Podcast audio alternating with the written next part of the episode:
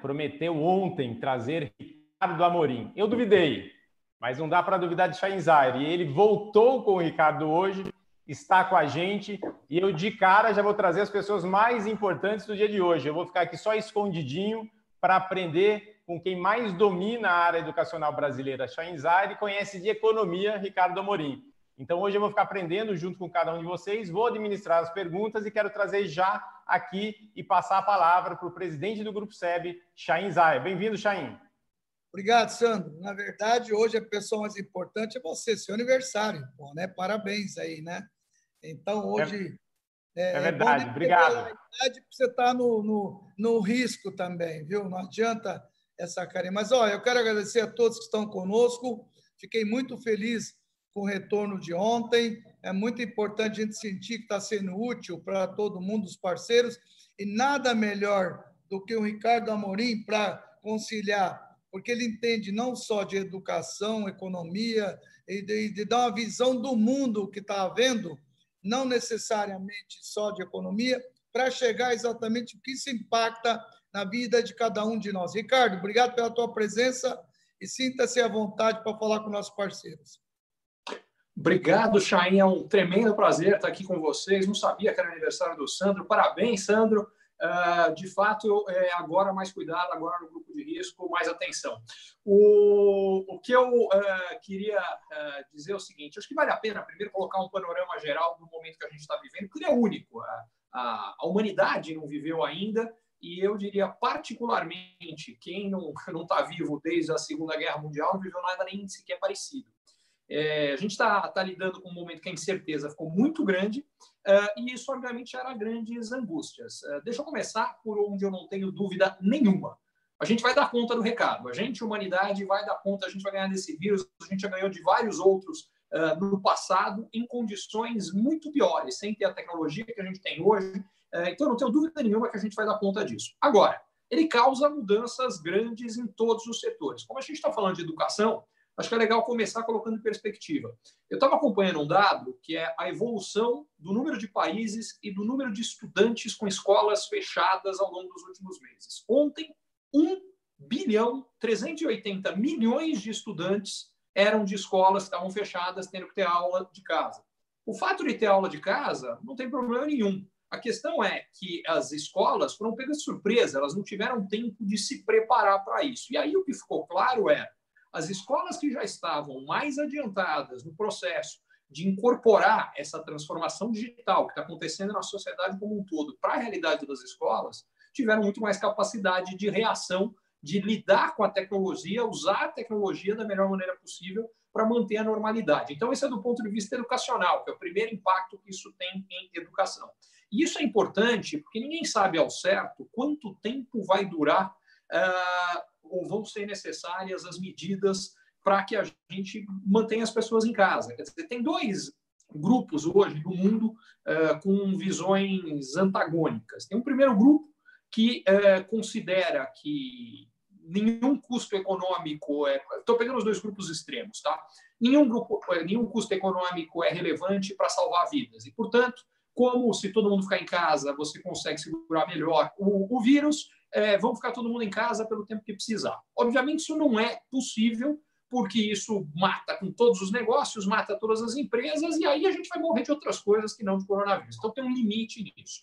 Tem um segundo grupo que olha pelo outro lado, fala: olha, o impacto econômico disso é tão grande que a gente precisa acabar com a quarentena já e voltar com a atividade econômica normal, porque senão vai ter um caos econômico. O problema com relação ao segundo grupo é que se a gente, de fato, acaba com a quarentena, particularmente no Brasil, mas é verdade nos Estados Unidos, esses dois movimentos estão fortes nesses dois países, antes de garantir que a doença não vai sobrecarregar tanto o sistema de saúde, que vai acabar com a capacidade do sistema de saúde de reagir de cuidar das pessoas doentes, aí a gente vai ter um caos humano, o que, por sua vez, aliás, vai acabar forçando quarentenas ainda mais graves depois. É o que aconteceu na Espanha.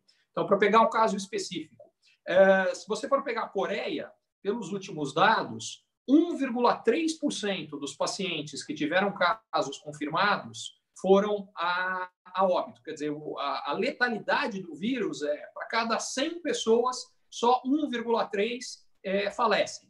Já na Itália e na Espanha, recentemente, os últimos dados, depois que o sistema colapsou, é mais de 10 em cada 100. Então, o que, que acontece? Se o sistema de saúde perde a capacidade de resposta, o vírus, ao contrário do que acontece quando as pessoas recebem o tratamento correto, que é uma em 100 morre e praticamente todas elas são pessoas de idade mais avançada e ou com algum problema de saúde grave, isso deixa de ser verdade. A gente começa a ter gente saudável e gente jovem em quantidades significativas também falecendo. E aí, se isso acontecer, a consequência desse processo vai ser uma pressão para a gente voltar com a quarentena. E aí o impacto econômico lá na frente pode ser maior ainda. Por que eu estou falando tudo isso? Vamos nos colocar agora do lado de quem tem uma escola e precisa tocar a escola.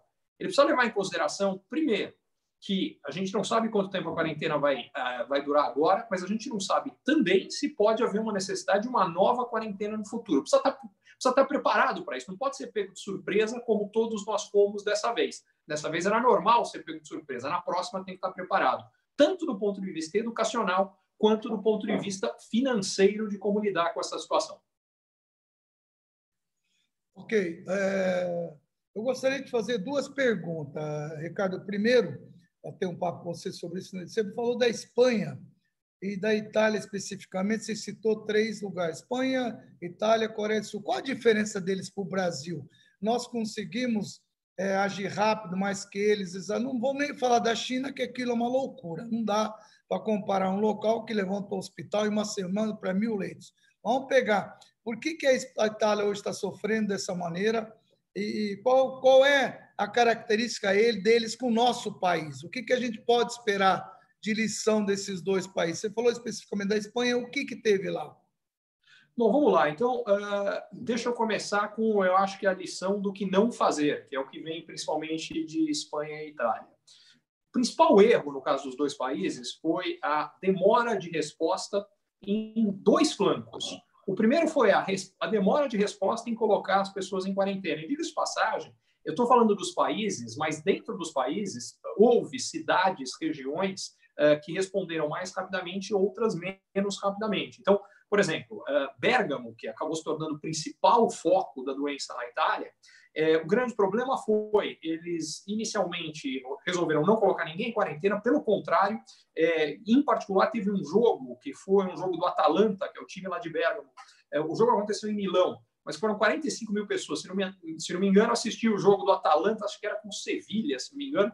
E o resultado é que enfim, teve uma transmissão em massa e isso acabou contaminando todo mundo. Qual é o risco que a gente está tendo no Brasil, mais similar com isso aqui?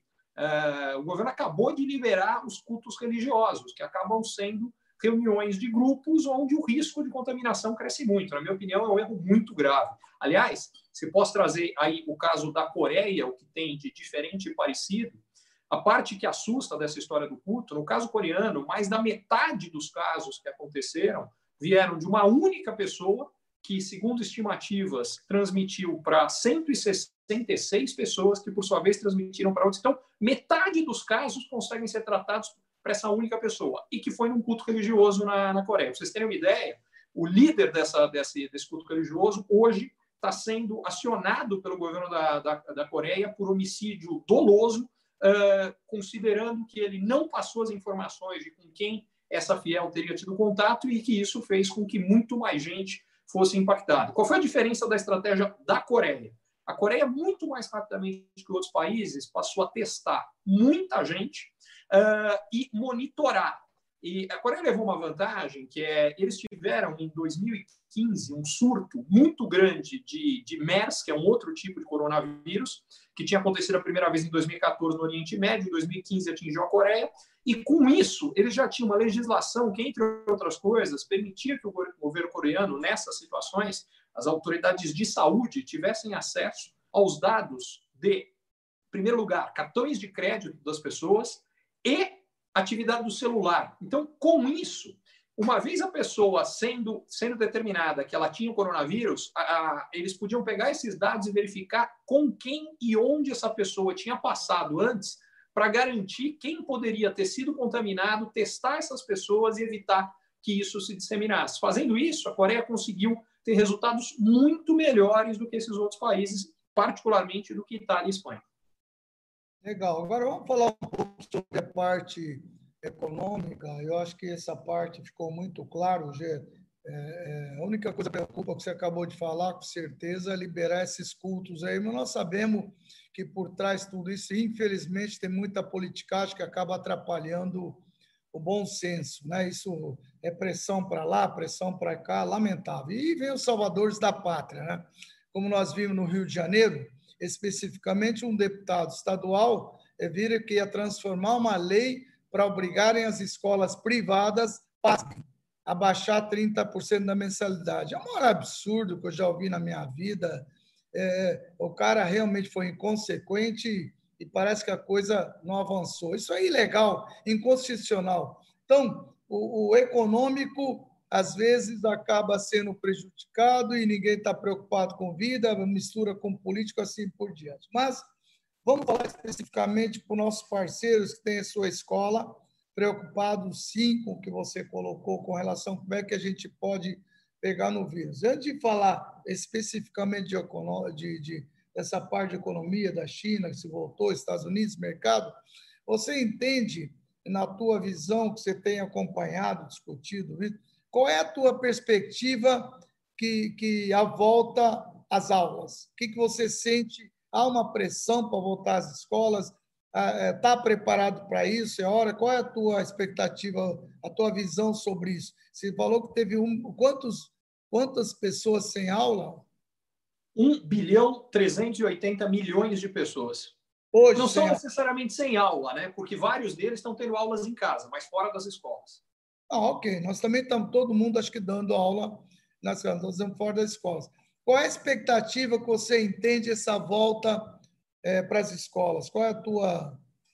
Bom, eu acho que a pressão que está acontecendo no Brasil é para que isso aconteça o quanto antes. E a expectativa de muita gente é que isso aconteça a partir uh, do dia, ou logo após o dia 7 de abril, que é quando, particularmente, o João Dória, em São Paulo, que é o estado onde o coronavírus está mais avançado, é, chamou a quarentena inicial.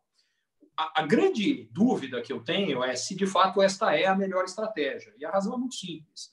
É, sem dúvida, quanto antes a gente voltar à normalidade, antes as, pessoas, antes as pessoas voltam a ter renda e voltam a ter condições de pagar tudo que elas têm que pagar. Então, de onde vem essa ideia, por exemplo, do deputado que você mencionou no Rio de Janeiro? Vem do fato de que muita gente hoje está sem recursos, e aí o que ele quer falar é falar, bom, então uh, tira da escola. Qual é o problema? É que, obviamente, a escola continua tendo os custos normais, ela precisa pagar o professor, precisa pagar a estrutura, precisa pagar tudo que ela tem, porque, caso contrário, é a escola que não tem condição de honrar. E aí vem o que eu acho que é a questão econômica disso tudo. Em primeiro lugar, eu acho que a gente tem uma necessidade hoje, e o governo acho que reconhece isso e vem tentando, na medida do que ele pode fazer isso, de injetar dinheiro em vários focos para garantir a normalidade da economia. Primeiro desses focos tem que ser uh, empresas e, particularmente, empresas pequenas e médias, porque são as empresas que, se não receberem esse dinheiro, elas vão quebrar. E quebrando, elas vão mandar embora um monte de gente que, por sua vez, não vai ter condição de honrar os seus compromissos. Vira uma bola de neve. A gente precisa evitar isso. O segundo é que não basta que as pessoas, que as empresas não quebrem, porque parte do que tem que ser feito para as empresas não quebrarem, e corretamente, que é, por exemplo, a possibilidade, é, seja de antecipação de férias, é, de redução da carga horária e redução do salário até metade do salário, é importante, mas isso vai reduzir a renda das pessoas e a capacidade de consumo das pessoas. E isso tem um impacto negativo também importante. O que eu acho é que, apesar disso tudo, as escolas em particular, é, vendo do ponto de vista das famílias o que são as necessidades mais básicas, escola e comida está acima de qualquer outra coisa.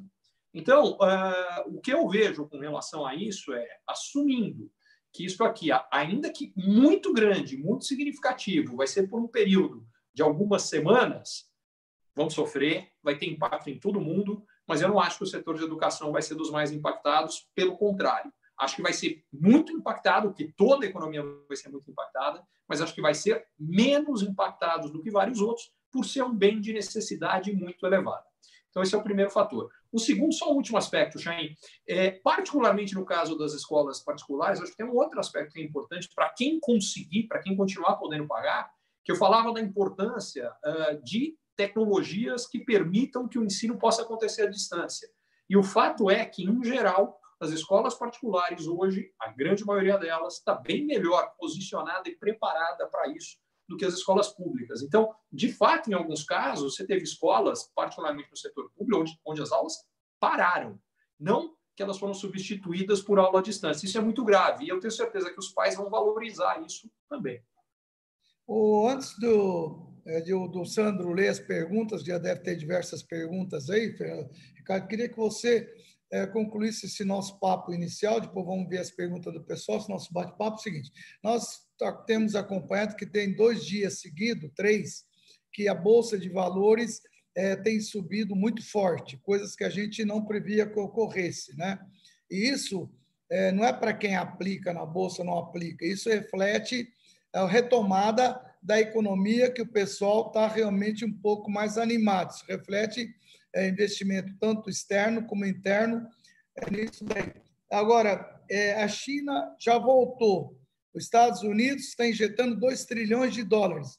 Aqui no Brasil, você acha que que foi feito essa, essa, essas é, retomada da Bolsa é porque teve uma ação direta do Brasil ou do exterior? E que, o que isso impacta para as pessoas que nos estão, estão nos ouvindo? Para nós parece que é fácil, mas tem gente que não tem uma visão clara por que, que isso impacta no dia a dia dele, para ele entender quando a gente fala a China está voltando, os Estados Unidos está voltando, o cara fala, bom, o que, que eu tenho com isso? Estou no Brasil. Então, é muito importante você dar um é, preâmbulo para os nossos é, nosso pessoal que está conosco aí, para eles entenderem por que, que eu estou insistindo que você coloque dois dias, é, três dias que vem forte, o que, que isso é bom é, para todo mundo. Vamos lá, Chain. É, tem vários aspectos importantes disso. O primeiro, quando você fala que a China está voltando, é, é, bom a gente lembrar é, a questão do coronavírus, o surto, nasceu na China. A China foi o primeiro país impactado, muito impactado, muito rapidamente impactado, tomou medidas muito duras. Você mencionou a velocidade que eles construíram o hospital, mas eles foram muito além disso. Quer dizer, eles fecharam regiões do país que tinham mais de mais do que toda a população do Brasil ficou isolada, mais do que duas centenas de milhões de pessoas. Eles passaram a testar um monte de gente, eles higienizaram as vias públicas todas, eles fizeram um monte de coisa e a quarentena mais a soma de todas essas ações fez com que muito rapidamente eles conseguissem controlar o vírus. Resultado: nos últimos três ou quatro dias não tem nenhuma morte e nenhum caso na China que não seja ou de gente que já veio de fora ou de contaminação recém-vinda de fora. Então, é, e, e, são números muito pequenos, de qualquer forma. Então, esse é o primeiro ponto. Por isso que a economia da China está voltando. Qual é o risco? O risco é que tem uma outra onda do surto. Tomara que isso não aconteça. Mas o fato é, a economia da China voltando, um dos motores importantes da economia mundial volta. O problema hoje são os outros dois. O motor europeu hoje está muito mal, particularmente em função dos problemas uh, na Itália e na Espanha, que a gente já falou, mas também o Reino Unido. O Reino Unido, que começou com uma estratégia, que é um pouco a estratégia para a qual parece que o Brasil e os Estados Unidos estão caminhando, que era, não, vamos tratar com normalidade, e eles fizeram exatamente o movimento contrário agora. Eles falaram, não, vamos fechar tudo e fecharam radicalmente. Então, a economia do Reino Unido vai sentir mais agora, né? não tinha sentido tanto até agora. Bom, sobra dos três grandes motores da economia mundial, que são China, Europa, Estados Unidos, sobra o americano. O que o Trump está tentando fazer com esse pacote de estímulo de 2 trilhões de dólares e tentando fazer também, porque é, nos Estados Unidos hoje tem mais de 70 milhões de pessoas em quarentena. O que ele está tentando fazer é trazer essa normalidade para que a economia sinta menos. E no Brasil, pelo menos as últimas declarações do presidente parecem ir um pouco na mesma direção. Qual é o meu medo? Ah, bom, antes de mais nada, por que, que os mercados financeiros reagiram bem? Primeiro, pelo tamanho dos estímulos no mundo e no Brasil, que são muito significativos, os estímulos econômicos, mas principalmente por essa expectativa de retomada da economia euro, eh, perdão, americana e mesmo no caso específico no Brasil com o final da quarentena e a volta da atividade econômica. O meu medo é, e pode ser que isso esteja certo, tá?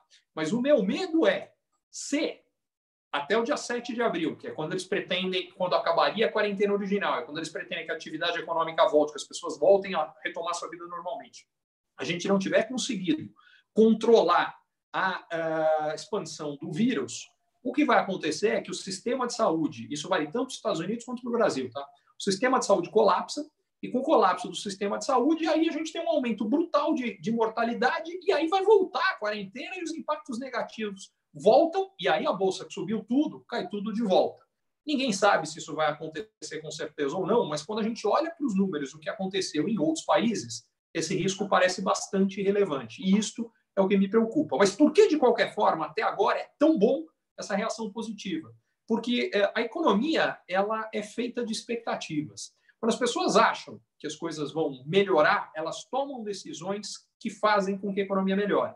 Então, quando a bolsa começa a subir, o dólar começa a cair, há uma expectativa de que a normalidade vai ser retomada, as pessoas falam: poxa, então eu posso ir, posso voltar a comprar, posso voltar a gastar. Ao fazer isso, elas colocam dinheiro no bolso de outros. E esse dinheiro, por sua vez, roda, e toda a economia roda. Então, o fato é que essa novidade dos últimos dois ou três dias ela é muito positiva, sem dúvida nenhuma. O que ainda a gente vai precisar ver é se isso vai se sustentar por mais tempo, particularmente com o crescimento de número de casos que a gente deve ter nos Estados Unidos e no Brasil. Agora, também preciso reconhecer uma outra coisa que é muito importante, já que eu estou falando da minha preocupação, de falar do lado positivo. Os números de contaminação no Brasil nos últimos três ou quatro dias, na hora que a gente vê o crescimento percentual do número de contaminados, ele vem sendo cada dia menor.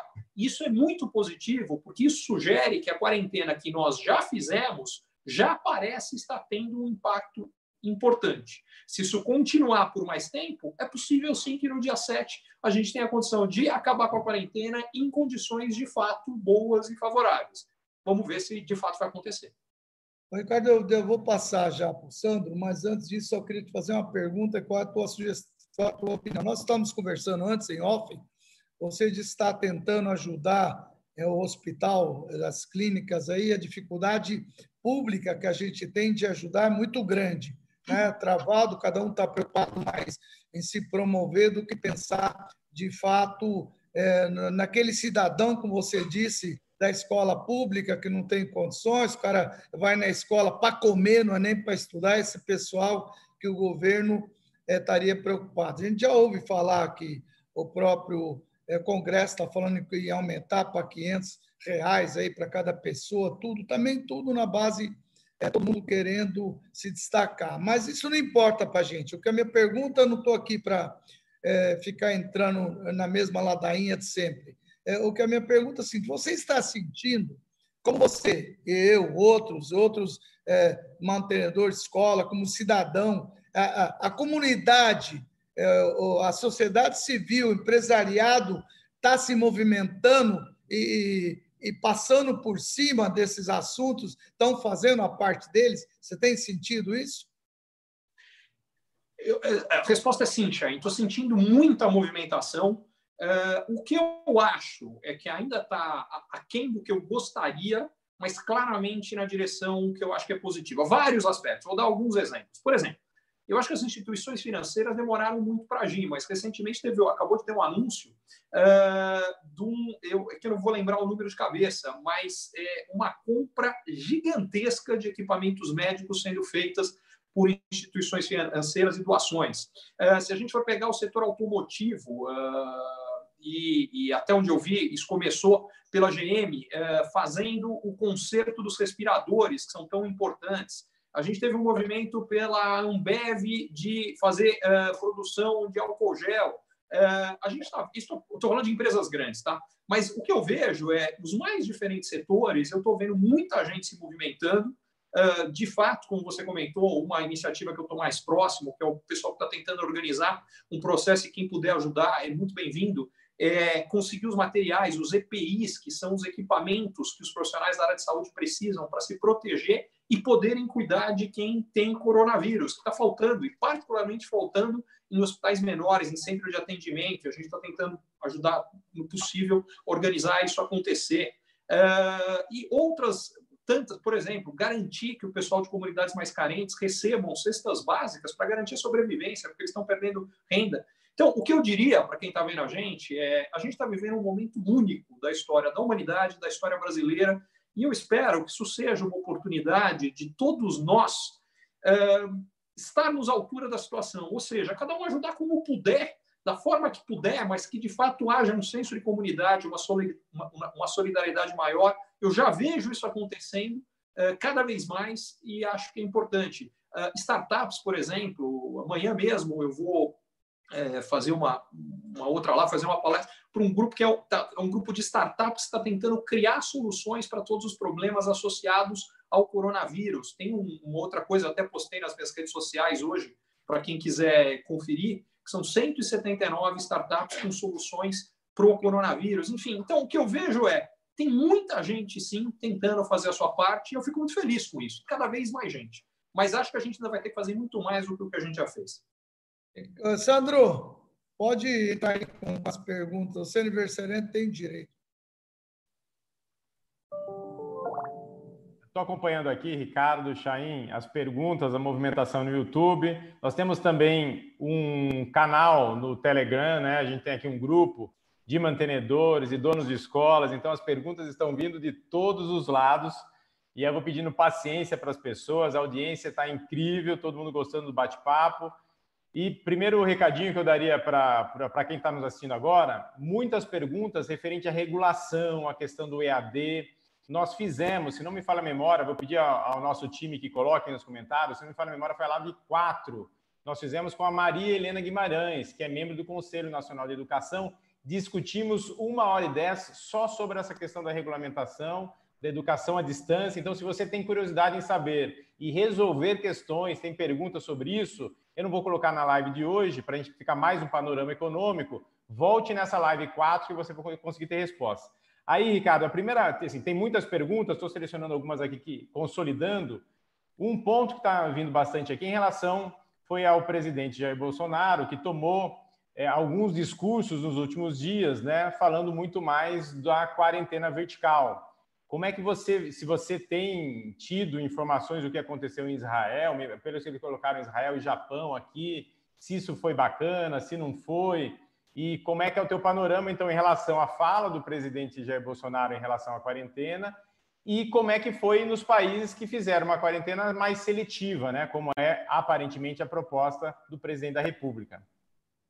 Bom, deixa eu só fazer um comentário breve antes em relação à questão de regulamentação do EAD, que eu acho que é importante, sem entrar na questão técnica toda envolvida, mas eu acho que a gente está vivendo, como eu dizia, um momento único, que, por sua vez, cria condições únicas da gente avançar em coisas que a gente já deveria avançar, mesmo que não houvesse esse problema. Eu vou dar um exemplo, isso aconteceu com questão à regulamentação de telemedicina, que era uma coisa que estava enrolada no Brasil, e que avançou exatamente porque a necessidade ficou tão clara, ficou tão premente com esse problema, que ela avançou muito mais rapidamente algo que não estava acontecendo. E o que eu espero é que, com relação à EAD, aconteça um processo parecido.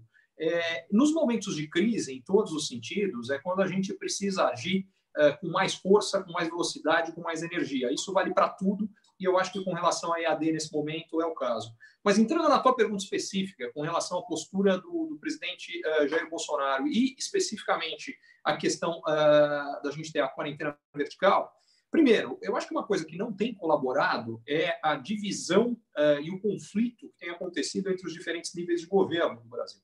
Seria importante, do ponto de vista nacional, e para ser mais franco, até do ponto de vista internacional, o próprio secretário-geral da ONU falou nisso, porque o problema é um país resolver a questão eh, do coronavírus eh, com outros países continuando a ter o problema, não vai resolver o problema, ele vai estar sujeito a novos surtos. Simplesmente porque ou ele faz isso ou ele tem que se isolar da economia mundial. Se ele se isolar da economia mundial, ele tem um impacto econômico negativo brutal. Então, deveria haver ações coordenadas. Isso não está acontecendo no mundo e nem dentro do Brasil.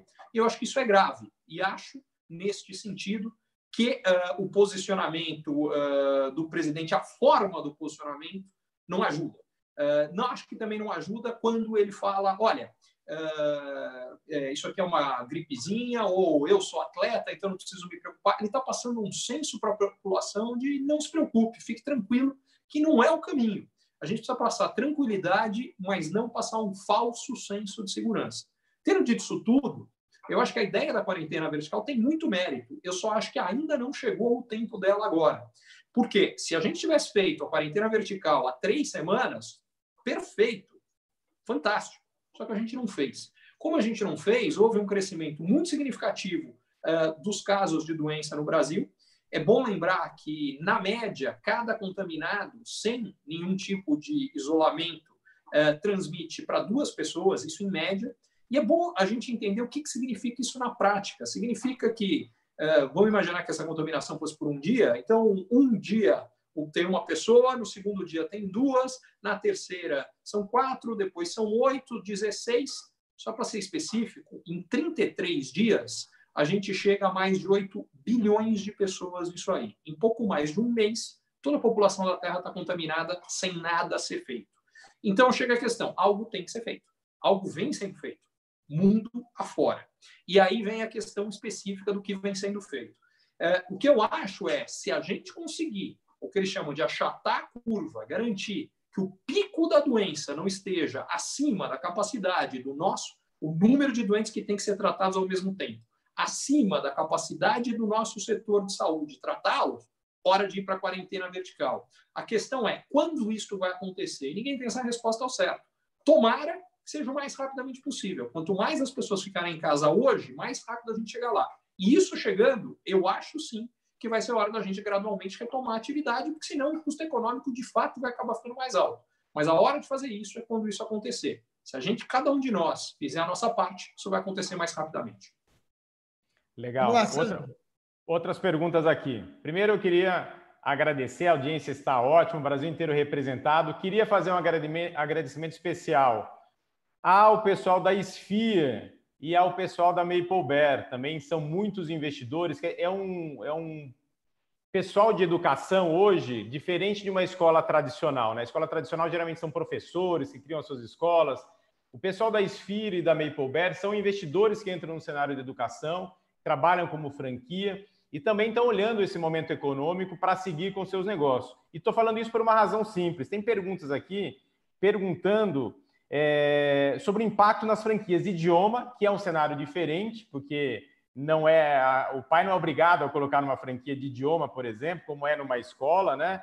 E também em relação à EAD do ensino superior, né? Quer dizer assim, tem alguns mercados, você falou que a educação ela é mais resiliente, mas a, a questão do idioma, do inglês nas franquias e o EAD também no ensino superior, eles sofrem, me parece, um pouco mais e as pessoas querem ouvir um pouquinho a sua opinião sobre isso. Eu acho que isso é verdade, o que você está falando, mas eu acho que também tem diferenças importantes para falar a verdade. Porque na hora que você fala do EAD no ensino superior, eu acho que o ensino superior sente mais, como um todo. Mas, como eu dizia, eu acho que uma das é, consequências que a gente vai ter dessa, dessa crise é que o EAD, como participação do ensino em geral e particularmente no ensino superior, eu acho que ele vai tender a crescer porque as pessoas vão ver o, o valor, a vantagem disso aqui e, diga-se passagem, vão se acostumar, porque elas estão sendo obrigadas, a gente que não necessariamente optava pelo EAD, agora está tendo que optar. E vai se acostumar, vai aprender, vai ver quais são as vantagens, porque, como tudo, o EAD tem suas vantagens e suas desvantagens, é verdade em tudo na vida.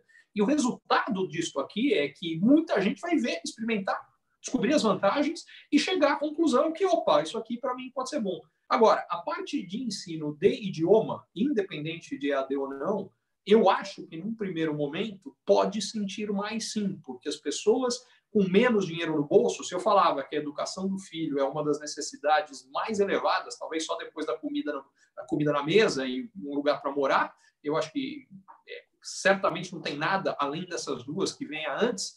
Eu acho que o ensino de idioma, num momento em que as pessoas estejam com menos dinheiro, esse pode sentir mais sim, infelizmente. E a sua data, a sua data, você deu 7 de abril, uma data otimista, talvez. Eles estão perguntando aqui. No, no seu cenário sei. pessimista, seria quando?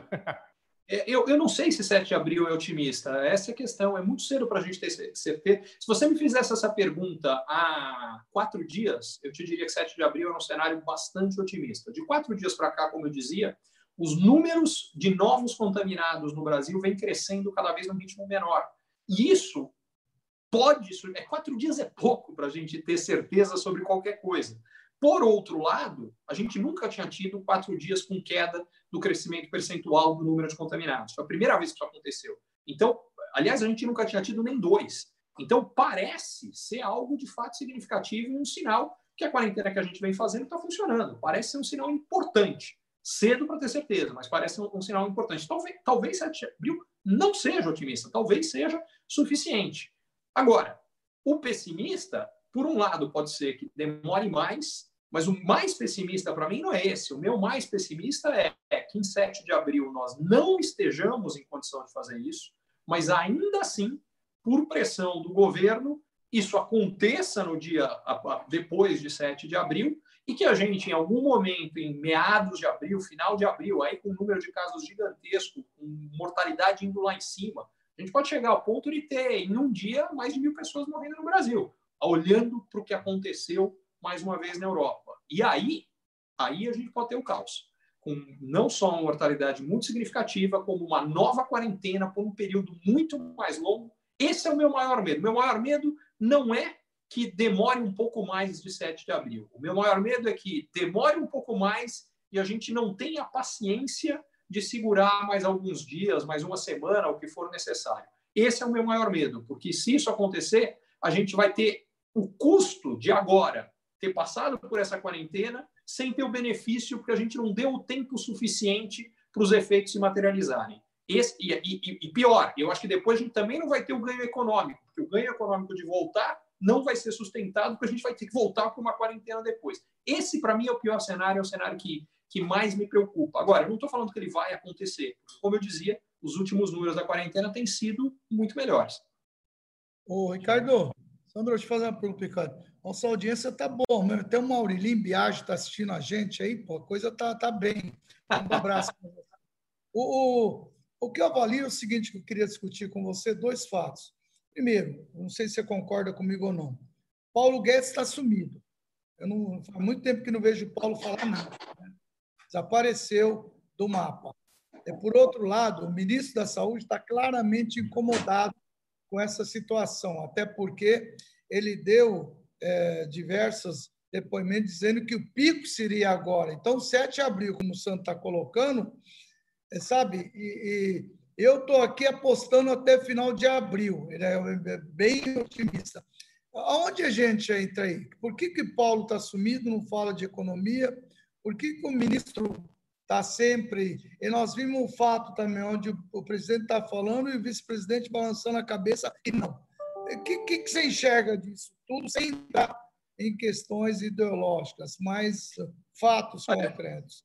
Olha, Chain, eu acho que você levantou um ponto muito importante. Está claro que dentro do governo federal há visões conflitantes. É, eu acho que o ministro Mandetta vem fazendo um trabalho muito bom, considerando as condições que ele teve para isso. Em outras palavras, é, quando várias vezes é, o próprio presidente deu declarações que dificultaram o trabalho do ministro da Saúde, pior do que isso, deu um mau exemplo, quer dizer, ele sabia que tinha estado em contato com várias pessoas que estavam contaminadas e vai na rua e, se não me engano, na manifestação ele cumprimentou 260 pessoas. Isso que ele cumprimentou naquele dia da manifestação. É, esse tipo de mensagem faz com que as pessoas que estão ouvindo uma mensagem do próprio ministro da Saúde, que é fique em casa, o presidente fazendo isso, elas não ficaram. Isso reduz a efetividade das medidas que o ministro da Saúde vinha fazendo. Agora, Acho que o ministro da Saúde uh, acertou muito recentemente em aumentar brutalmente os testes, de, porque se a gente for ver o sucesso da Coreia, uma coisa que foi fundamental foi testar um monte de gente. E essa é uma estratégia que o Brasil não fez lá atrás e vai começar a fazer agora. Eu acho que isso, ou já começou a fazer e deve acelerar daqui para frente. Eu acho que isso é extremamente benéfico, importante e positivo. Uh, o que me preocupa é o próprio ministro da havia boatos recentes de que o ministro da Saúde estava correndo risco de ser substituído porque estava incomodando politicamente, porque a população passou a admirar a atitude do ministro da Saúde e, segundo dizem, eu não sei, o presidente ficou enciumado com essa história e, e principalmente o presidente estava querendo levar a estratégia para um outro caminho do que a do ministro da Saúde. Hoje, de manhã, o ministro da Saúde deu uma declaração diferente em relação ao que ele mesmo vinha falando, da importância da gente manter essa quarentena generalizada. Uh, a gente não sabe se ele mudou de ideia, se foi o que ele teve que fazer para poder continuar no governo e poder fazer alguma coisa e continuar impactando o que está acontecendo. Uh, você falou do, mesmo depois disso, o vice-presidente deu declaração mantendo o que o próprio ministro da Saúde falava antes. Então, de fato, está claro que há divisões ali dentro e isso não colabora, isso atrapalha Porque quando a gente não tem uma mensagem única para a população, a população fica sem saber o que fazer. E sem saber o que fazer, ela não ajuda nem no combate à doença, ficando em casa, e nem na reativação da economia, quando eles falarem pode sair de casa. Se a população tiver dúvida e não sair, a, a reativação não vai ser tão grande. Com relação ao Paulo Guedes, eu também não sei se isso teve a ver exatamente com deixar o espaço para o ministro da Saúde fazer o seu trabalho, uh, se teve também em não gerar nenhum tipo de conflito ou ciumeira da parte do presidente, mas que, de fato, o ministro da Economia, o Paulo Guedes, nos últimos dias, pelo menos, tem aparecido muito pouco, é fato. E é importante, ele tem um papel importante que é garantir a confiança do setor privado, dos empresários, dos trabalhadores, de que haverá o dinheiro necessário para que evite uma quebradeira generalizada e um desemprego monumental. E eu acho que parte da preocupação dele é que, é, para que haja disponibilidade disso, ele vai ter que contar com o apoio do Congresso, é, com a aprovação de medidas que liberem verbas para que isso possa acontecer. Mas você tem razão com relação a, a um certo sumiço, vamos chamar assim. Mas o governo tem esse dinheiro, Ricardo? Ele tem, tem algum dinheiro, tem muito menos do que nós gostaríamos, porque ainda há medidas importantes que não foram aprovadas, como a reforma administrativa, a PEC emergencial. Outro exemplo, é, na hora da dificuldade, da dor, a gente precisa dividir os sacrifícios entre todos. E isso até agora não aconteceu.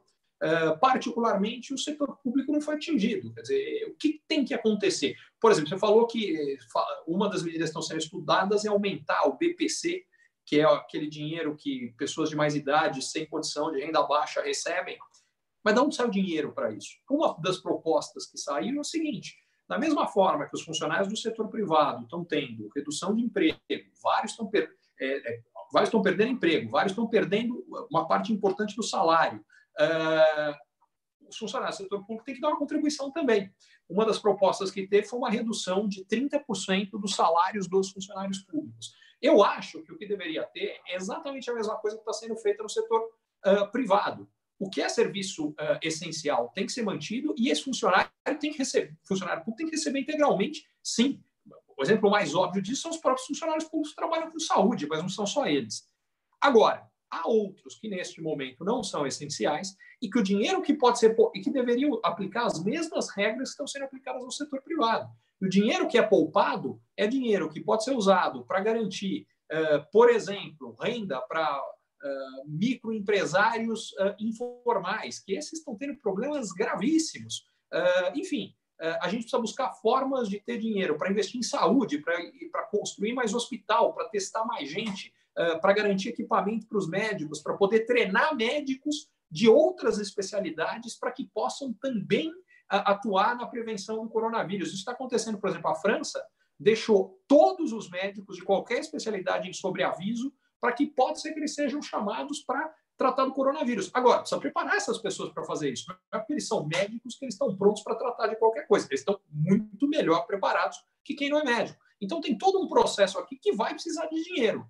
E eu acho. Ah, e a parte mais óbvia, né? O dinheiro do fundo eleitoral e do fundo partidário, que sequer deveriam existir, são dois, é, só para pegar o fundo eleitoral, são 2 bilhões. Esse dinheiro tinha, sem dúvida nenhuma, que ser redirecionado para a saúde, para a gente cuidar disso aqui. Quer dizer, enquanto todo mundo está fazendo sacrifícios, uh, os políticos estão deixando de fora a parte deles e o próprio setor, uh, e o próprio setor público como um todo. Isso está errado. É, Sandro, esqueça isso, né, Ricardo? Eles não vão botar essa grana nem a pau a gente tem que exigir isso, Sainz. Se gente, de livre e espontânea vontade não vai acontecer ah, nunca. Mas se a gente tiver um movimento tão forte da opinião pública que ficar claro que se ele não fizer isso, é simples. É, o movimento é: não fizeram, ninguém, não reeleja ninguém, absolutamente ninguém. Se houver um movimento forte o suficiente da opinião pública nessa direção, eles vão fazer isso. Connection Manhattan domingo para cobrar esses caras. Vamos lá, Sandro.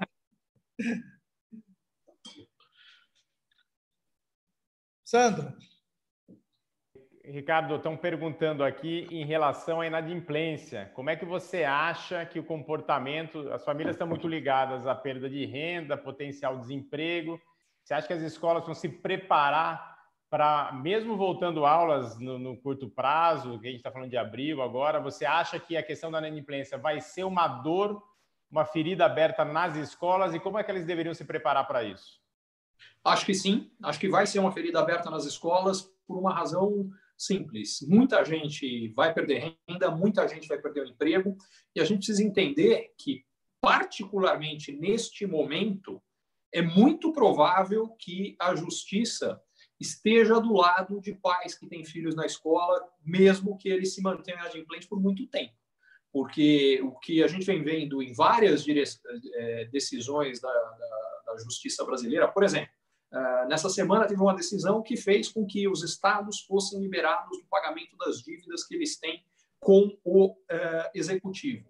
Eu até acho que deveria ter havido um programa assim do executivo, é, e, e, aliás, coisa que depois veio um, um, programa de injeção de recursos do executivo nos estados, nos municípios, acho isso super importante, mas essa decisão, juridicamente, não faz sentido nenhum. Então, por que, por que eu estou falando isso? Porque eu acho, sim, que a inadimplência vai aumentar e acho que, por algum tempo, o respaldo jurídico não vai acontecer. Então, acho que as escolas precisam estar preparadas. O que, que significa isso? Em primeiro lugar, ah, as escolas precisam, isso é uma coisa que os bancos abriram essa possibilidade, renegociar qualquer coisa de dívida que esteja para vencer nos próximos 60, acho que são, quando são 60 ou 90 dias, isso com bancos. Isso vale tanto para, diga passagem, as, as, dívidas de pessoas físicas quanto pessoas jurídicas. Segundo lugar, uh, impostos. Uh, o pagamento de impostos pode ser postergado, esse acho que são 90 dias, uh, vai ter que pagar o imposto do mesmo jeito, mas ao postergar você fica com mais caixa agora. Terceiro, precisa haver prazos de pagamentos de fornecedores, se há uma possibilidade também de alongar pagamentos com fornecedores. Quarto, mesmo com relação a pagamento de equipe, eu acho que as escolas têm que fazer tudo o que elas puderem para pagar a equipe normalmente, mas acho que pode ser que algumas escolas com problemas de inadimplência muito significativos fiquem numa situação elas tenham que é, negociar com as suas equipes de que o pagamento vai acontecer, mas talvez não na integralidade agora, porque uma parte vai ficar para depois. Quinto, é, se numa situação de que haja uma parte da equipe, imaginando, como o Chain falou, pode ser que, que, essa, que essa quarentena dure muito mais, e se ela durar, Será que tem uma parte da equipe que temporariamente pode não ser necessária? Porque se a escola fisicamente não está abrindo, as aulas estão continuando, os professores, a equipe pedagógica vai ser necessária, mas talvez uma parte da equipe de apoio, talvez o processo de antecipação de férias disso aqui. Enfim, preciso olhar para todas as formas de, em primeiro lugar, estar tá numa situação financeira mais tranquila, porque sim, é muito provável que haja um aumento de inadimplência significativo e talvez ele dure algum tempo. Mas, o Ricardo, deixa eu só complementar o que você está colocando. Eu, como mantenedor, eu tenho o dever, obrigação também de dar. Ontem eu falei com quem nos ouviu. Eu, eu, a última opção é essa, é deixar de pagar o colaborador. Essa não pode não, ser. Deixar, deixar, eu acho que nem tem que ser. Mas o que eu estou querendo dizer é, eventualmente, deixar claro que vai ter uma redução sendo pago depois. Estou com você. Essa é a última opção, a é. última das últimas. A segunda coisa, acho que a primeira opção que você colocou em banco, o banco vai estar disponibilizando, tentar negociar, fazer com que eles buscar recursos assim por diante. Mas eu acho que tem que administrar no dia a dia do pai. É muito mais fácil eles entender a situação de cada pai, ter sensibilidade. Ah, eu vou pagar 50%, outro 50% vou pagar lá na frente, assim por diante. Eu acho que, pelo menos no momento, não é simpático, não é agradável, não é legal, porque a escola vive de credibilidade. É, credibilidade. Concordo plenamente. Confiança.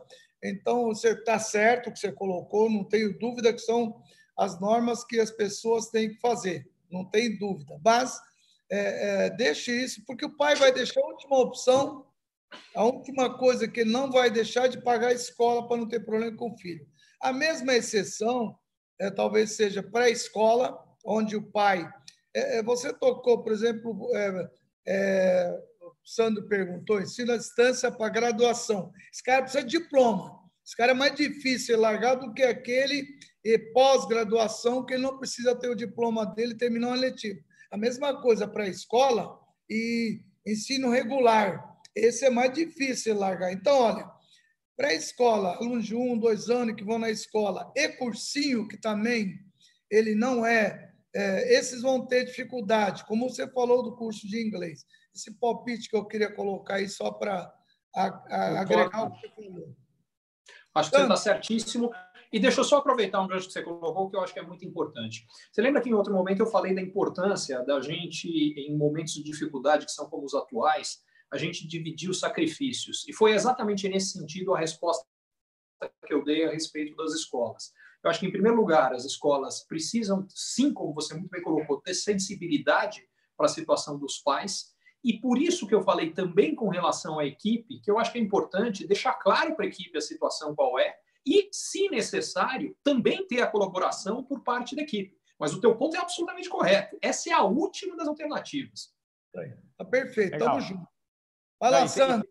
E tem uma questão que também colocaram aqui, Ricardo, que as escolas fechadas geram uma pseudo-impressão de que elas são mais baratas e que não é bem verdade. Nesse caso do ensino à distância, muitas delas estão fazendo outros investimentos que são extraordinários nesse momento para colocar plataforma, tecnologia, contratar empresa para suportar e que ela não está podendo nem discutir o repasse disso para as famílias. Quer dizer, ela está ou é, eliminando margem que ela já tinha ou ela está jogando isso para o prejuízo. Né? Então, quando um pai vem negociar com a escola nesse momento, ela já está numa situação de trabalhar num ambiente de guerra, com mais investimentos em tecnologia que ela não imaginava que isso ia precisar acontecer. A tecnologia estava como complementar para a sala de aula. Então, essa sensação de que a escola fechada é mais barata é um pouco de um erro, né? De quem olha para fora não está envolvido no dia a dia. E aí que a gente viu, como o Chain falou, né, na Assembleia lá do Rio de Janeiro, para fazer redução. Então, a gente, de fato, tem que se mobilizar para mostrar que a escola, nesse momento, está suando muito mais a camisa, envolvendo mais pessoas, até do que ela tinha no ambiente mais controlado no passado, né? E aí, e, Ricardo, tem perguntas aqui, você falou sobre o setor de educação básica ser mais resiliente. E aí já tem pessoas perguntando, então, esse setor seria um bom setor para fazer investimento? É um setor que você apostaria que numa retomada seria um setor que também sairia mais rápido, mais fortalecido? Como você vê isso?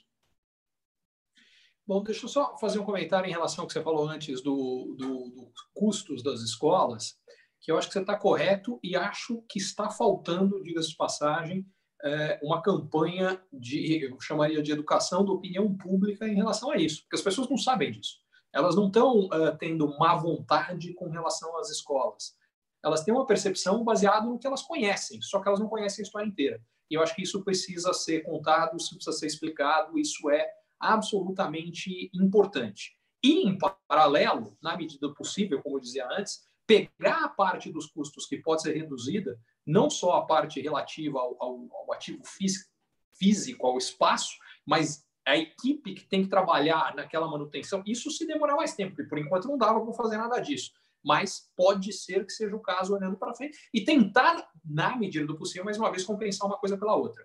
Mas, uh, desculpa, me perdi, Sandra, a tua pergunta era?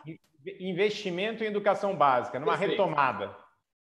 Perfeito. Uh, eu acho sim que haverá grandes oportunidades. Deixa eu até ser um pouco mais específico e mais amplo. É, toda situação de uma grande crise gera oportunidades únicas, especiais, para quem tem uh, liquidez, capacidade de investimento e coragem em um momento no qual a maioria vai estar indo na direção contrária. O que, que significa isso? Significa que essa crise vai gerar problemas em todos os setores. Significa que vai ter dificuldade de muita gente. Significa que vai ter gente quebrando nos mais diferentes setores, alguns mais, outros menos. O que isso significa também é que é uma oportunidade de entrada para quem vê aquele setor como um setor promissor a médio e longo prazo, a preços de entrada muito mais atraentes. Porque o que vai acontecer? Esses que vão ter dificuldade vão gerar oportunidades para outros de poderem comprar, investir em custos muito mais baixos. E sim, eu acho que o setor de educação básica, eu acho que o setor de educação em geral é, representa uma oportunidade de médio e longo prazo gigantesca no Brasil e acho que particularmente o setor de educação básica também, porque na hora que a gente olha o setor de educação básica, o que a gente tem é, é o pai que tiver condição de pagar para a criança ir para uma escola privada, ele vai pagar. Uh, porque isso é uma necessidade muito importante. Se a economia brasileira conseguir, e eu acredito que vai acontecer, retomar um processo de crescimento mais sustentado, num, num ritmo mais acelerado nos próximos anos, o que vai acontecer é que, sim, grande parte dos pais terão condição de fazer isso e, e portanto, as, as perspectivas para o setor de médio e longo prazo são boas. Mas tem uma dificuldade no meio do caminho. E esta dificuldade, por sua vez, é que vai gerar oportunidade para quem quiser investir no setor. Sandro. Muito bom. Aqui as pessoas também estão te perguntando, perguntas as mais diversas, viu, Ricardo? Estou selecionando aqui o que tem muito sentido. Estão te perguntando até como é que isso impacta a eleição americana, a questão do Covid. Como é que está a tua visão em relação aos Estados Unidos? Eu acho que impacta completamente. Aparecendo acho... Manhattan Connection aqui hoje. eu acho que antes do, antes do, do Covid, é, eu acho que o Trump era favorito, porque apesar de uma série de confusões, de acusações de envolvimento com corrupção, enfim, um monte de coisa, o fato é que com desemprego de 3% nos Estados Unidos, a maior parte dos americanos estavam satisfeitos e o Trump era favorito, até porque, diga-se passagem, uh, os democratas nunca conseguiram ser muito unidos em definir um próximo candidato. Uh, o candidato que está saindo aí, que, que, que, vem, que é, que é o Biden, não é um cara empolgante, não é um cara carismático. Eu costumo brincar que ele é, ele é o, Alckmin americano, ele é bem picolé de chuchu. Uh, então, eu achava que do jeito que a coisa estava até talvez dois, três meses atrás, uh, o Trump era favorito. Hoje eu acho que é o contrário. Uh, hoje de manhã saiu um dado, só nesta semana a gente teve 3,3 milhões de pessoas que entraram com pedido de auxílio-desemprego nos Estados Unidos em uma semana. Só para vocês terem uma ideia, o maior dado da história nos Estados Unidos até hoje, que era da primeira semana de outubro de 1982, é, tinha sido de menos de 700 mil pessoas numa única semana. Então, a gente teve agora um dado que é quase cinco vezes maior do que o maior da história. Só para vocês terem uma outra ideia, na semana passada ele tinha sido de 270 mil. Na semana anterior, que ainda é antes desse efeito do Covid se sentir mais forte nos Estados Unidos, ele era de 70 mil. Então, o que, que isso significa? O presidente uh, do Fed uh, de St. Louis, que é um dos presidentes regionais do Banco Central Americano, já prevê desemprego nos Estados Unidos de 30%. Era 3 até agora. Se de fato o desemprego chegar a multiplicar por 10 nos Estados Unidos, Trump não vai ter chance nenhuma na eleição. Então, hoje, o que eu diria é: o Trump vai de grande favorito para enorme azarão a essas alturas da eleição americana.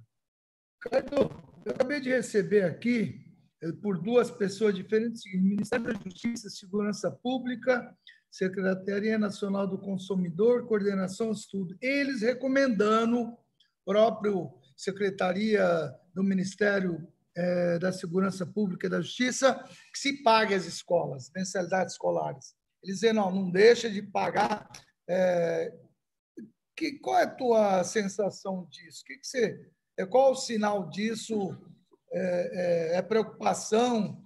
É voltar à escola? Onde? O que, que, tem por trás disso? É, preocupa um pouco. Eu, eu acho que é um sinal. Eu acho que é um normalmente são o contrário, né? principalmente PROCON. O que, que você está enxergando aí? Eu acho que é um sinal importante de mostrar que está acontecendo um movimento de um movimento muito importante de, de preocupação e eu diria de seriedade da sociedade civil de evitar uma quebradeira generalizada, particularmente em setores que são fundamentais. Todo setor é importante, tá? Mas alguns setores são mais fundamentais para um país do que outro. Eu acho que ninguém tem dúvida que o setor da educação está entre esses setores mais fundamentais que a gente tem. E por conta disso, especificamente, eu acho que o que eles estão tentando fazer é garantir que esse setor não passe por um problema muito grave, e esse é o tipo de estímulo que está acontecendo. Eu acho um sinal importante, mas acho que é um sinal ainda que não garante que a gente tenha, enfim, a justiça tomando decisões contrárias ao tipo de recomendação que está sendo feita aí. Ok. Sandro. Legal. Bom, a gente está quase se aproximando do nosso tempo aqui combinado. Mas tem perguntas aqui, Ricardo, que as pessoas estão dizendo: olha, a gente também está sendo impactado todos os dias. A gente falava um pouquinho antes de entrar no ar aqui, né, Ricardo, sobre a questão da internet, né, as oscilações, que o Brasil também não estava preparado nem para a situação normal, quanto mais uma situação de desastre, de crise como essa, todo mundo usando muito, tem a questão da, da velocidade em relação ao 5G, a infraestrutura do, de uma maneira geral. O Shine tem, tem um, um, provérbio que é muito bacana, que ele diz que a água, quando está por aqui, está todo mundo igual, né? Quando a água baixa, vê quem é que está com a roupa bacana, quem não está, quem está sem roupa. E meio que a água baixou para o Brasil, tem uma questão da infraestrutura que é latente agora, né? A gente com, com tecnologia sendo fornecidas para as escolas, tem cidade que cai um dia, que aí não funciona o fornecedor da outra semana. Como é que você vê esse cenário brasileiro que já não era apropriado no momento tradicional de normalidade e agora na crise mais estrangulado? Você acha que isso acelera os investimentos em infraestrutura ou a gente vai viver no caos por muito tempo?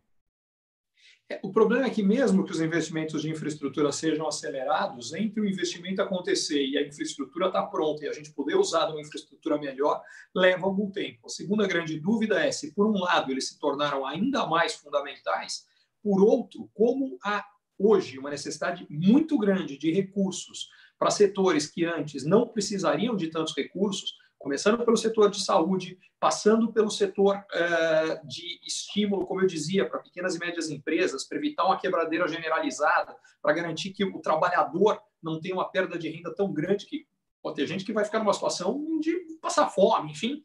É, a pergunta é se vai ter dinheiro para tudo isso. E por isso que eu dizia da importância da gente dividir sacrifícios entre todos. Senão, não vai ter dinheiro porque é fundamental. E aí a gente vai sentir problemas em todas as áreas. E aí estão perguntando aqui, Chaim, para você, sobre como é que a gente trata de dissídio, a questão dos professores esse ano, essa questão das mensalidades. Você, como, como dono de escolas, como é que se pensa a situação? Dá para pensar nisso nesse momento? Não, não dá, gente. Tem que ter calma. Tenham calma. É, agora não é hora de se, se, movimentar. É mais ou menos você está no meio do pântano. Né? Você está na areia e diz, cara, se segura um pouquinho até jogarem uma corda para você sair. Quanto mais você se mexer, é, sabe, não, não, não, mexa. Por isso que eu falei aquilo com o Ricardo, nós não podemos, é, é preferível não tocar esse assunto, é muito delicado. Você fala, olha, é, o Ricardo te deu uma, uma, uma posição natural de um economista, de alguém que entende educação, entende como é que você tem que fazer, evita esse tipo de discussão agora. Espera a coisa acontecer, podemos ter surpresas boas aí se o pessoal voltar. Esse é o tipo de assunto que tem que evitar ao máximo.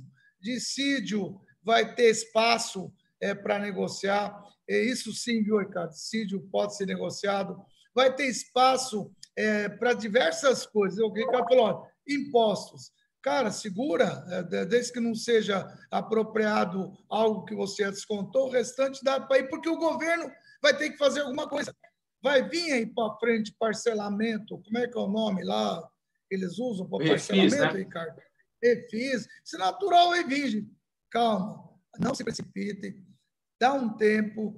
O que você tem que fazer é o seguinte: dá atenção para o pai, atenda o pai, fala, nós estamos olhando, faça com que os professores estejam atuando, trabalhando.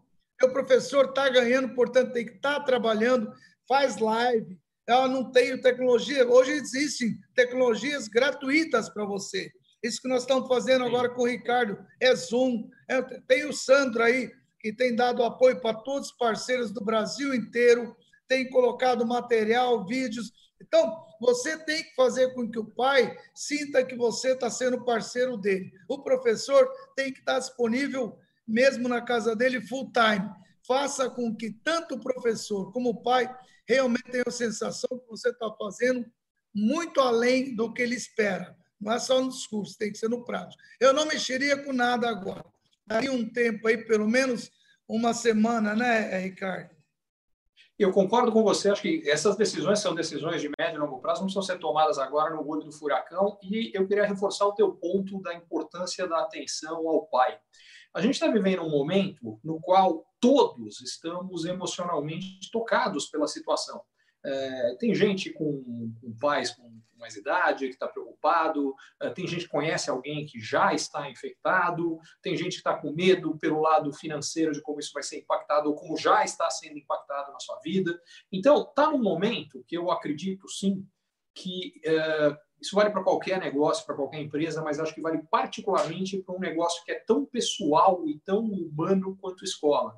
É, empresas, organizações que sejam capazes de uh, construir uma relação verdadeira de apoio às pessoas nesse momento, não só vão estar fazendo a coisa certa, é, vão se, as pessoas vão se sentir bem de fazer isso, tanto quem está fazendo como quem está recebendo, mas vão construir relações de lealdade uh, eternas a partir daí. Perfeito, Ricardo. É isso, viu, gente? Olha, vocês têm que sempre mostrar força, sempre mostrar que está bem. Nunca, em hipótese alguma, demonstra fraqueza para ninguém, mesmo que você esteja. Ah, professora, está tudo bem, nós vamos vencer isso. Os pais, olha, está tudo ótimo, estamos aí dando, olha, ah, eu estou sem isso. Você começa a se mostrar de coitadinho, esse cara vai embora, vai te largar. Se ele confia o filho dele para você, ele entende que você é um executivo, é um bom profissional, tua escola é a melhor do mundo, é credibilidade.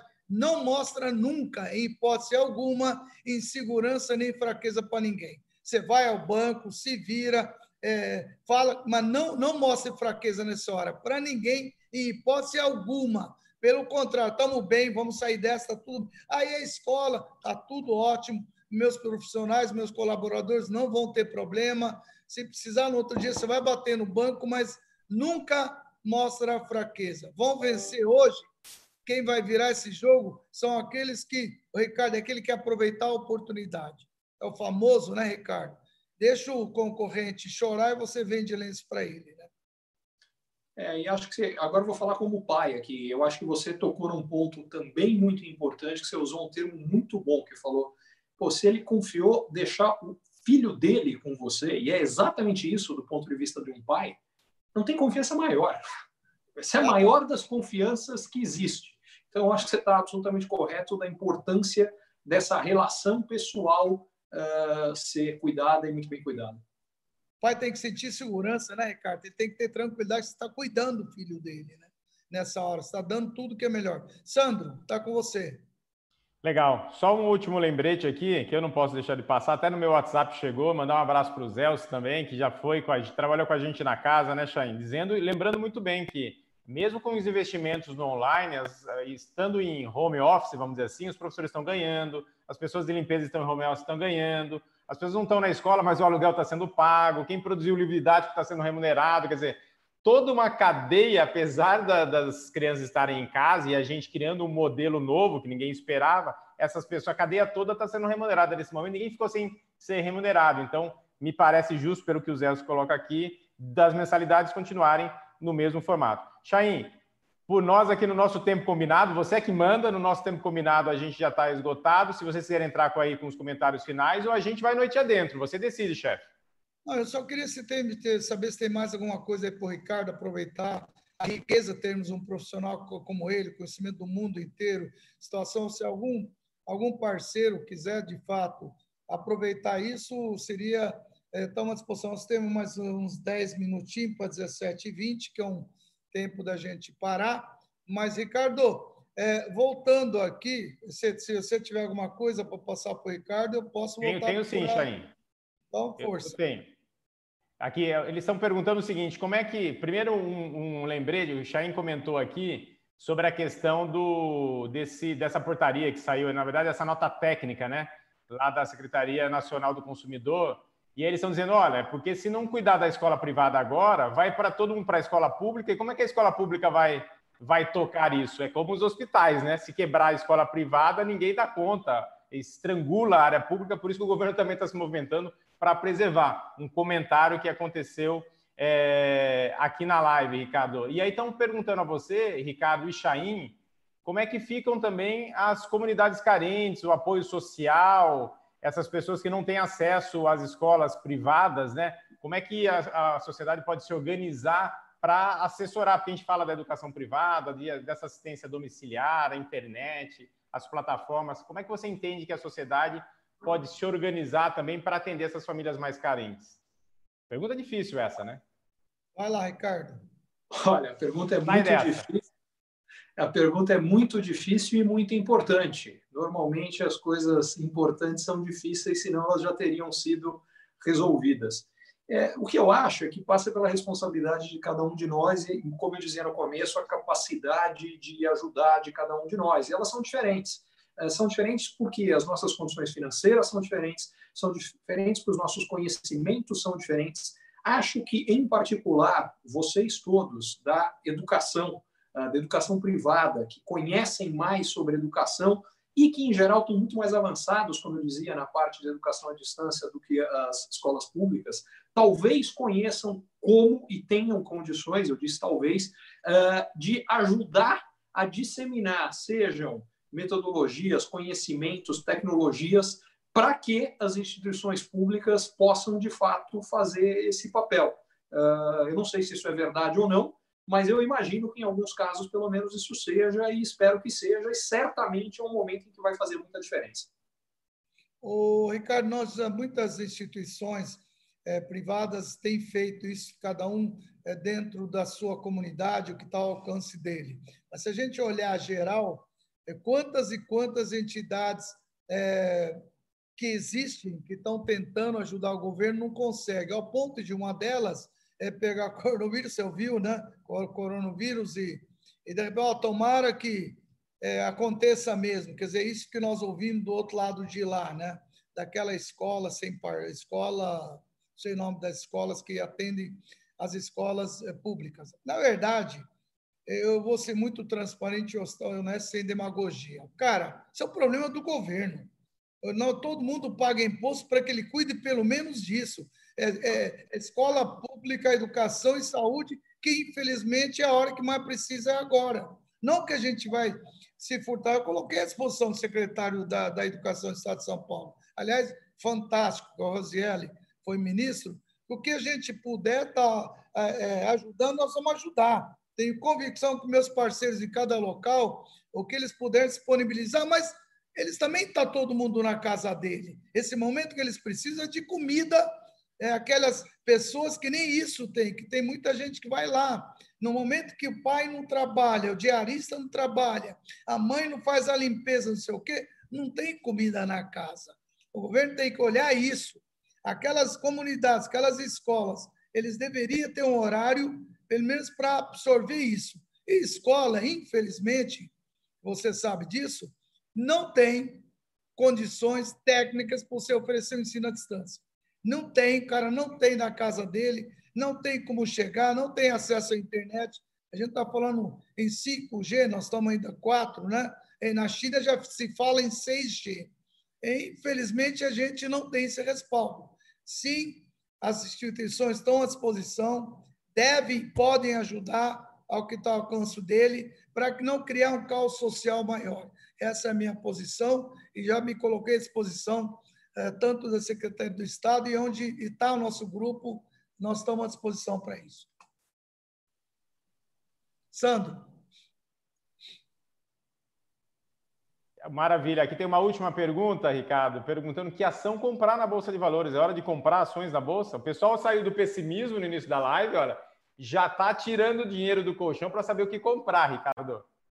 Olha, eu achei um bom. Eh, tem, tem um sinal importante isso, porque mostra que tem gente que estava com poupança e que tem dinheiro para investir. Isso é ótimo, porque, de fato, as maiores oportunidades de investimento financeiro como esse aparecem nesse momento também.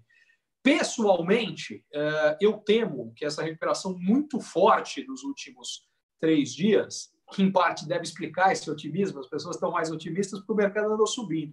E eu, eu sou do contra nessa hora eu uh, acho que a oportunidade é grande depois de quedas grandes e não de altas grandes. Afinal de contas, imagina que não fosse uma ação, que isso aqui fosse um sapato, uma bolsa ou qualquer outro produto. Ficou 20% mais caro nos últimos três dias. E aí as pessoas correm para comprar. Uh, se fosse qualquer outro produto, é exatamente o contrário. É quando fica 20% mais barato. E como eu dizia que eu ainda tenho preocupação com o avanço dos casos que a gente vai ter e dos números da economia que vão sair nas próximas semanas e meses, minha impressão, a gente vai ter chance de fazer compras mais baratas do que as que a gente está vendo hoje. E, digas de passagem, quando isso acontecer, aproveite. Aproveite porque quando a gente tem movimentos tão grandes de queda, como os que aconteceram recentemente, que tem algumas ações que chegaram a ficar 70%, 80% mais baixas do que os, os, níveis recentes de preço a coisa de três dias. E eu acho que elas vão ficar de novo, se não ainda mais baratas do que já ficaram. Acho que a gente vai ter grandes oportunidades em vários setores. Acho que vai ter oportunidade, de passagem, em ações do setor de educação. Acho que haverá, claramente haverá oportunidades em empresas uh, do setor de exportadoras de commodities, é o caso de Petrobras, Vale e outras. Uh, acho que haverá oportunidades, aí acho que tem que ser mais seletivo para ser específico, mesmo no setor financeiro. Uh, acho, enfim, que vai ter muita coisa acontecendo, uh, mas último ponto, isso só vale para quem tem o coração muito forte, muito bem cuidado. E uma coisa eu garanto para vocês: esses altos e baixos gigantes que a gente viu nas últimas semanas não acabaram. Os movimentos para os dois lados, ainda nos próximos dias, nas próximas semanas, vão ser muito grandes, de vez em quando para baixo. E quem não tiver coração forte, não conseguir lidar com isso, não faça esse investimento. Para quem tiver, eu acho que grandes oportunidades vão aparecer em breve, mas acho que não está na hora de ter pressa ainda. Duas coisas que eu queria colocar, Ricardo, da gente encerrar. É, com relação ao Ministério da Justiça e Segurança Pública, ele fala também especificamente sobre redução de mensalidade. É quer dizer, gente, não caia na tentação de reduzir a mensalidade, pelo amor de Deus. Não façam isso no geral. Se tiver que fazer, faça individualmente aqueles casos, aquele pai que nunca te criou problema, aquele pai que sempre foi leal, aquele pai que pede para você, olha, me segura, depois eu volto. Faça caso a caso. Não entre nessa pressão. Segure até onde você conseguir. Faça pontualmente, porque esse discurso, olha, é, eu pago isso, pago. Amigo, é problema teu. Você que é o profissional, você que é o executivo, você colocou uma, você trouxe a confiança dos pais, você tem que dar conta do recado. Não transmita para eles a tua teus problemas, porque a hora que dá lucro, também não divide com eles. Portanto, essa é a minha posição. Segundo, é, dando uma de economista igual Ricardo, deixa eu falar um negócio para você, amigo. Se você não tiver dinheiro sobrando, não é? Isso é não entre nessa. Não faça isso, pelo amor de Deus. Não vá em banco, tirar, pedir emprestado. Não faça. Eu vi milhares de pessoas quebrando a cara. E se tiver sobrando, guarda para a tua empresa. É, guarda, porque esse dinheiro é o dinheiro mais barato do mundo. Não é? Em vez de você sair procurando aí fora, fique líquido, porque você não sabe o que vem pela frente. Não entre nessa tentação. Isso aqui é uma roleta russa. Dizem que não tem jogo de azar no Brasil. CVM, a bolsa é jogo de azar não entra. Se você não tiver conhecimento, ou liga para o Ricardo, tenha certeza que você vai ter as melhores dicas do mundo. Eu já faço isso há muito tempo. Ricardo, muito obrigado, viu? Obrigado pela tua presença e fico muito feliz desse bate-papo. Acho que foi fantástico. Sandro, encerra por aí. Do meu lado, eu só tenho que agradecer a todos. Legal. Ricardo, super obrigado. Quer, quer se despedir, Ricardo? do nosso público? Quero, quero agradecer a todos que estiveram com a gente até agora e dizer que vocês todos nesse setor de educação têm um papel fundamental sempre de construção de um país melhor, mas nesse momento mais do que nunca, num momento tão difícil, o papel de vocês se torna ainda mais importante. Obrigado a todos. Legal. Queria então agradecer a você que está com a gente até agora. Companhia sempre ótima. Reforçar que essa live tem acontecido todos os dias e amanhã a gente vai para última, o último episódio dessa temporada.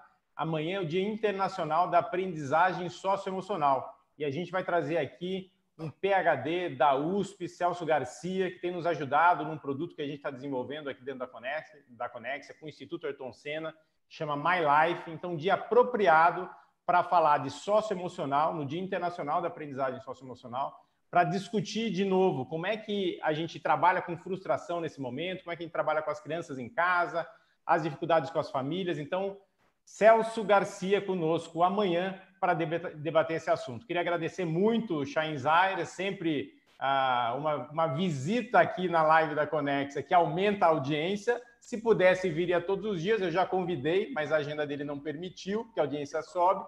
Estão dizendo aqui, Chaim e Ricardo, que vocês dois fazem uma dupla imbatível juntos. Eu fiquei triste porque não me colocaram, não falaram do trio, falaram da dupla, então, uma paciência, tudo bem. Vocês fazem uma dupla incrível juntos. Ô, Sandro, eu e Ricardo vamos fazer uma sociedade aí de poder é, é dar dicas para todo mundo, né, Ricardo? Vai um em frente. Agora, brincadeiras à parte, eu tenho que agradecer muito. Para amanhã ou depois, te sugiro também chamar um psiquiatra, viu? Tem muita gente está precisando mais de psiquiatra do que é, qualquer outra situação, né? E principalmente aqueles que estão meio apavorados. Mas, gente, calma, pelo amor de Deus, tenha tranquilidade, tenha conforto, não grite seu fogo. É na tua casa, em qualquer lugar que você estiver, agora é hora de você mostrar força. Agora é hora de mostrar você por que, que você é líder.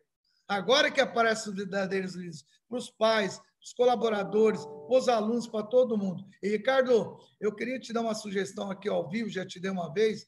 Isso que você fez hoje é uma coisa tão fantástica para você um dia abrir, pelo menos uma vez por mês, para ter esse agora que nós temos essa tecnologia, você ter assinantes, não é, de, de, é, de pessoas que possam seguir e que possam ter a liberdade de te perguntar tudo, naturalmente, um tipo de um é, é, é, como é, não é live, pode ser live, pode ser podcast e assim por diante, porque a tua visão de mundo, de economia, a tua visão de, de, de do que eu aproveito sempre, eu, eu, confesso que a gente tem conversado muito, e que se abra isso para todos esses parceiros aí possam ter essa oportunidade junto com você. Obrigado, Chaim. Obrigado pela. Vou até aproveitar, já que você lançou essa história, e, e, e pedir o seguinte: quem assistiu isso aqui e que eventualmente tivesse interesse em alguma coisa assim, faz o seguinte: Manda um e-mail para mim me contando em ricardo.amorim, com M de Maria, arroba rica, R-I-C-A-M, consultoria.com.br. Vou pensar com carinho na tua sugestão, Chain, de novo. O e-mail é ricardo.amorim, com M de Maria, arroba ricanconsultoria, tudo junto.com.br. Quem sabe, baseado em você, já não nasce uma coisa diferente aí nova aí. Mas Valeu, baratinho, hein? Baratinho, hein? gente, muito obrigado a vocês todos, viu? Passando, parabéns, viu? Valeu, Ricardo. Valeu, Valeu Chain. Até mais. Tchau, tchau, gente. Tchau.